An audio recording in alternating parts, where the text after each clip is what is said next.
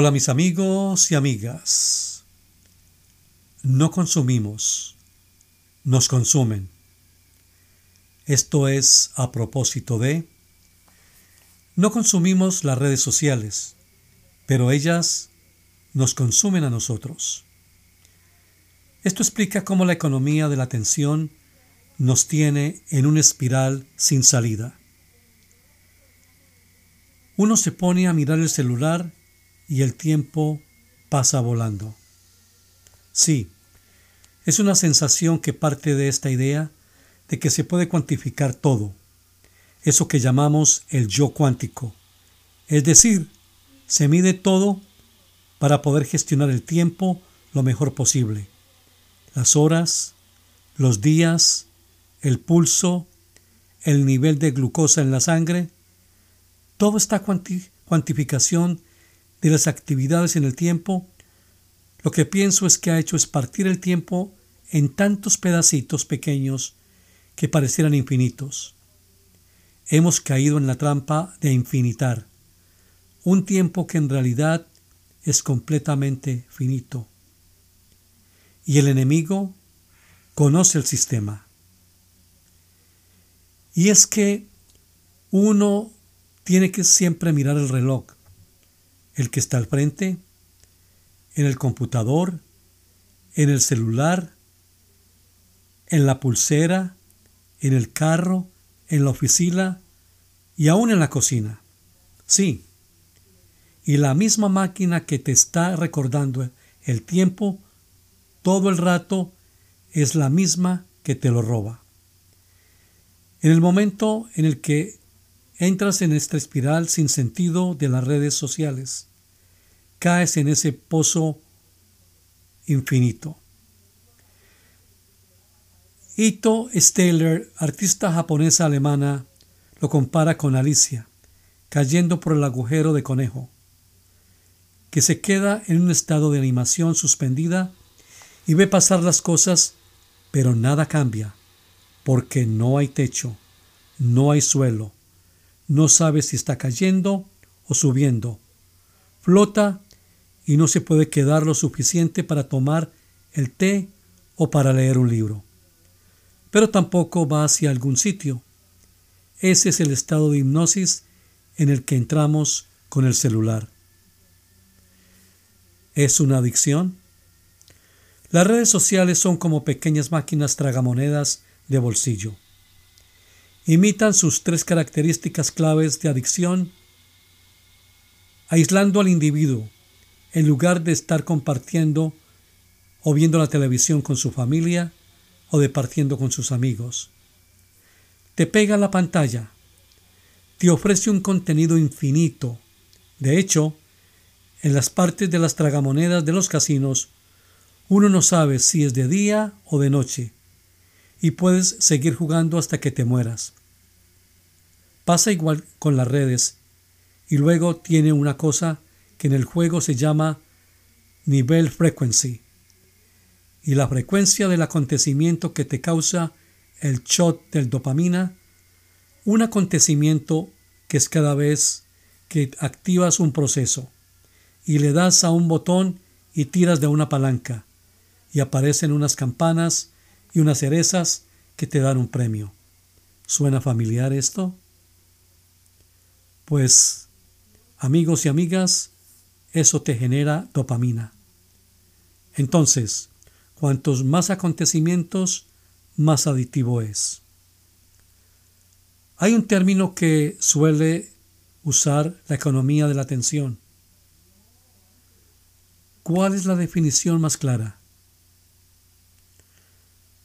No es algo nuevo. Es la, la economía que comercia con el tiempo de atención de las personas.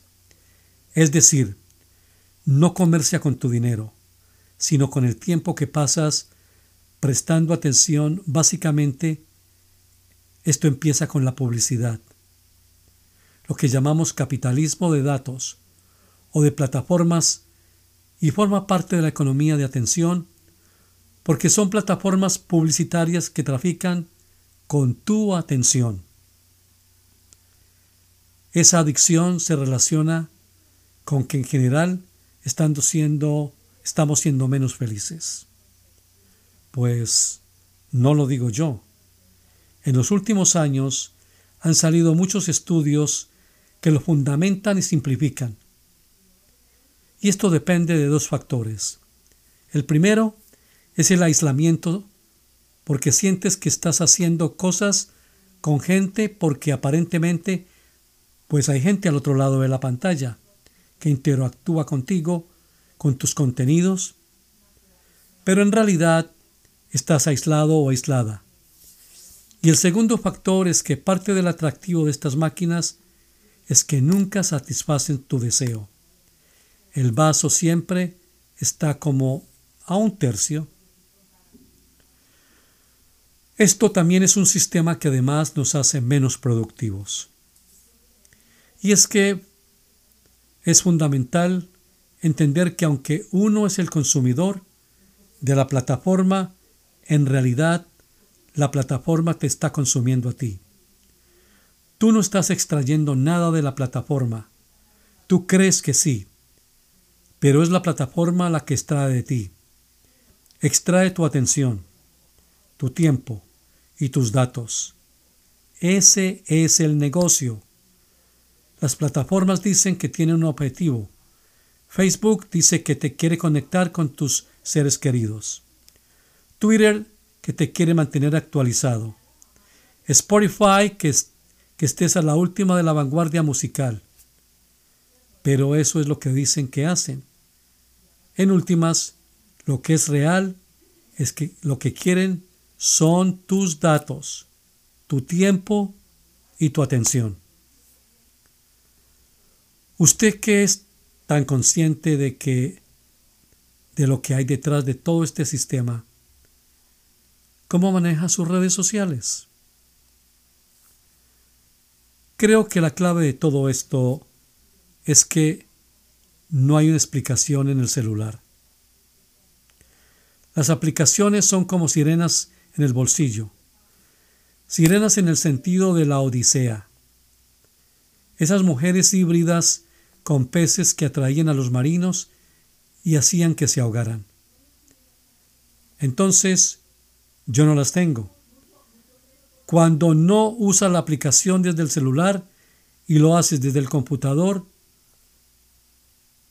todo está diseñado para que la experiencia sea súper agradable. Por ejemplo, en Instagram, si no usas la aplicación, no tienes, no tienes acceso a los filtros. Ellos lo quieren. Y ellos lo que quieren es que descargues la aplicación. Y esta aplicación está diseñada para pedir permisos para todo. La cámara, el micrófono, tu agenda de contactos y la que, y la que está mandando notificaciones. Y que además es la que permite saber dónde estás, con quién y qué haces. Detrás de estas estrategias para enganchar está la gente más brillante del mundo no cabe la menor duda. Entonces, ¿quién diseña esto? Pues mis amigos y amigas, neurocientíficos, psicólogos, gente que está especializada en el comportamiento humano. Estas compañías tienen a las personas más preparadas e inteligentes y motivadas y equipadas del mundo, haciendo aplicaciones para que tú te enganches es una guerra imposible. Además, tienen tres mil millones de personas con las que experimentan a diario. Entonces, pueden testear cualquier tipo de cosa de forma inmediata. ¿Quién es el enemigo entonces?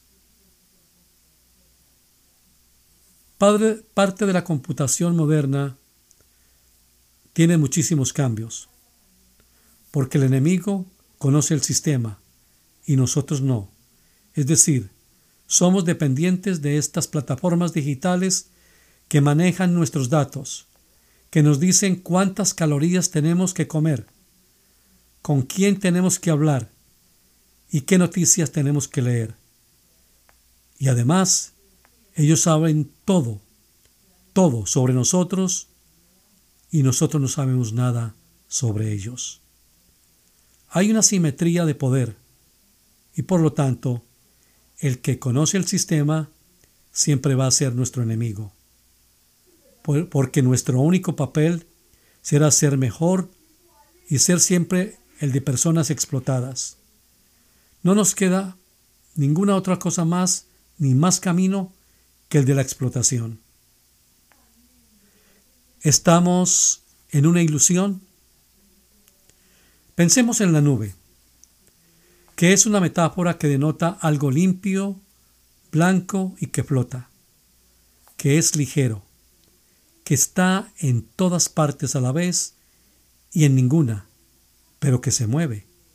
Y sin embargo, lo que define la nube digital es una concentración de servidores en un desierto completamente protegido por criptografía, por muros y por seguridad, y que es un lugar que no solo consume el 4% de la electricidad que se consume en el mundo, sino que además contamina.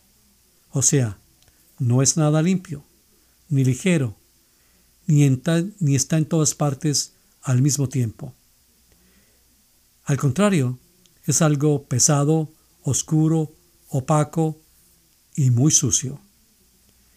Ellos saben, y ellos saben eso porque es su nube, pero nosotros no, porque en el momento en que lo llaman la nube, las imágenes que nos vienen a la cabeza son otras.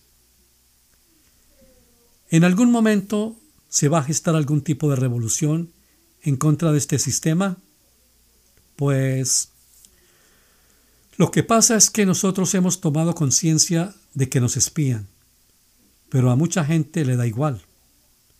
Yo lo comparo siempre con lo que pasó cuando la gente se enteró de que fumar daba cáncer. Fue por allá en los años 70 y colocaron incluso los comerciales y los letreros en cada cajetilla de cigarrillo. Consumir cigarrillo da cáncer. Y sin embargo, no pasó nada. La gente siguió fumando, igual o más. ¿Pero por qué? Porque saber una cosa y asimilarla no es lo mismo. Y además, estamos viendo que no solo estamos enganchados a las redes sociales, sino que la sociedad, incluso como institución, está enganchada. Pensemos en los niños que no pueden ir a clase, van por Google o por Zoom. La gente que no está trabajando en la oficina también hace lo mismo, pues está compartiendo documentos en Docs y se encuentra en Google, Meet o por Zoom. Y esto no solo son las empresas, los gobiernos también, también ellos lo hacen. Y no es una elección personal y subterránea, como el adicto al tragamonedas. Es una adicción generalizada, institucionalizada. Estas plataformas a las que estamos enganchados se están convirtiendo en nuestra infraestructura crítica. Debemos entonces resignarnos a que esta es la realidad en la que vamos a vivir? Mm, pues creo que le damos muchas vueltas a qué hacer de forma individual, cuando en verdad esto es un problema colectivo. Y yo lo comparo siempre con el cambio climático, en el sentido de que tú puedes reciclar, no usar aviones, no comer carne, incluso no tener hijos, no consumir plásticos, pero esto no te salva del cambio climático. El cambio climático va a suceder igual. Lo que puedes hacer es acción colectiva. ¿Por qué no intentas por empezar a cambiar tu comunidad? Tu comunidad de vecinos, la de tu barrio, o tu asociación de padres, o la de tu empresa, o la de tu iglesia o tu colegio o universidad. Explicarles que sí, que si tenemos que trabajar a distancia, y que es súper cómodo usar Google Docs, Zoom, pero que tiene unas contraprestaciones que son tales y tales, y que a lo mejor hay herramientas más libres que no se dedican a vigilarte. Entonces debemos ser pesimistas con el futuro. Ahora mismo soy más optimista de lo que era hace un año, cuando empezó la pandemia, en el sentido de que era evidente que la pandemia en algún momento ha favorecido muchísimo a las grandes empresas tecnológicas que nos tienen secuestrados a través de sus servicios y aplicaciones. Pero a su vez se ha puesto en evidencia las grandes desigualdades y las grandes servidumbres que habíamos naturalizado durante los últimos años.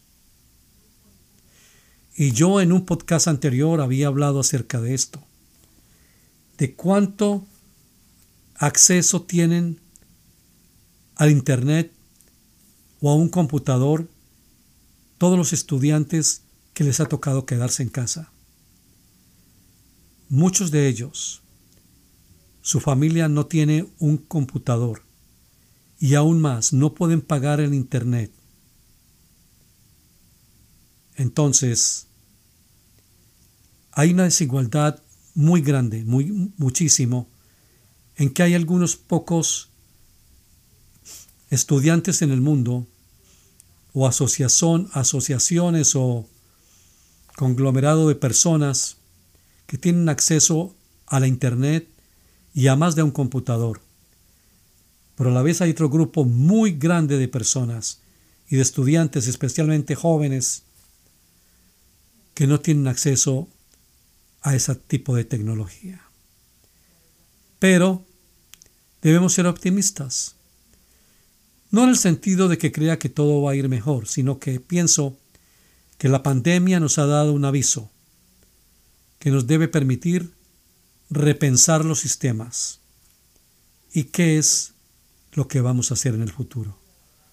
Pues bueno, mis amigos y amigas, les dejo esta reflexión para hoy. Hasta la próxima.